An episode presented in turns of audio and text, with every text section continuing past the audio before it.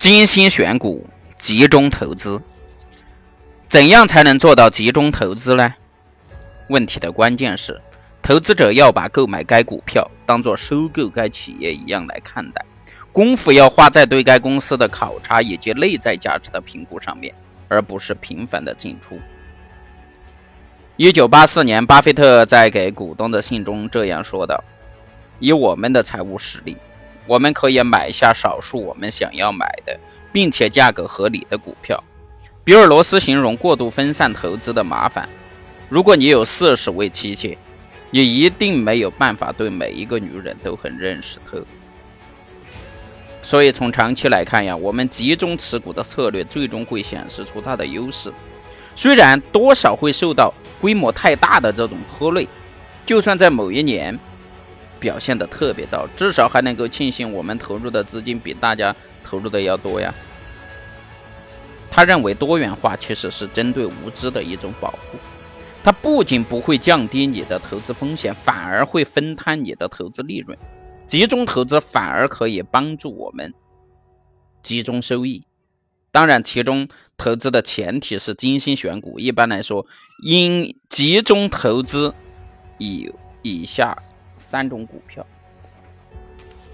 第一，集中投资于最优秀的公司。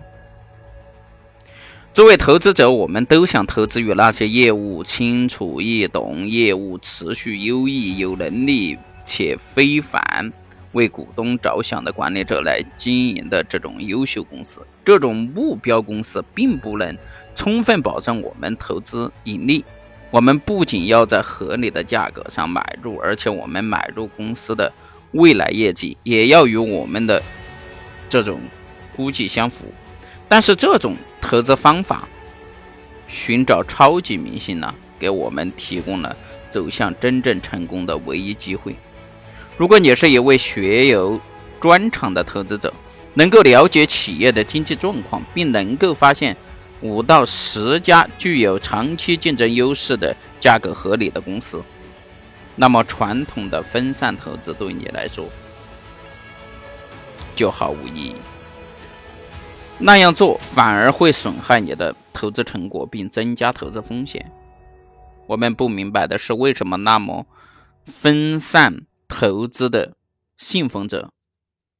会选择一些他们喜欢的公司中名列前二十位的公司来进行投资，而不是很简单的只投资于他们最喜欢的公司，他最了解的、风险最小的，并且利润潜力最大的公司。其实，作为投资者，他们的收益来自一群由企业经理人组成的超级团队的努力。他们管理的公司虽然经营着十分普通的业务，但是却取得了非常寻常的这种业绩。我们集中投资所要寻找的就是这类优秀的公司。第二点，集中投资于你熟悉的公司。投资者为了真正规避风险，在投资的时候啊，必须要遵循一个能够。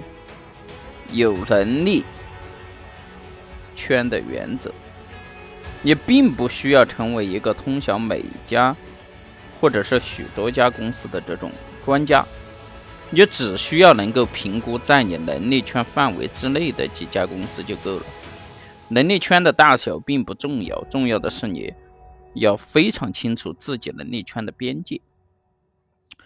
作为一名投资者，你的目标应当仅仅是以理性的价格买入你很容易就能够了解其业务的一家公司的部分股权，而且你可以确定，在从现在开始的五年、十年、二十年之内，这家公司的收益肯定可以大幅的增长。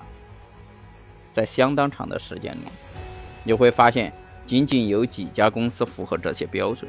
所以，一旦你看到一家符合以上标准的公司，你就应该买进相当数量的股票。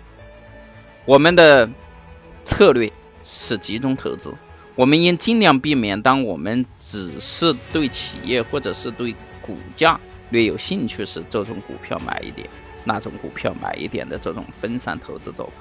当我们确信这家公司的股票具有投资吸引力的时候，我们同时也相信只有股票值得大规模投资。只有很少的公司是我们非常确信值得长期投资的。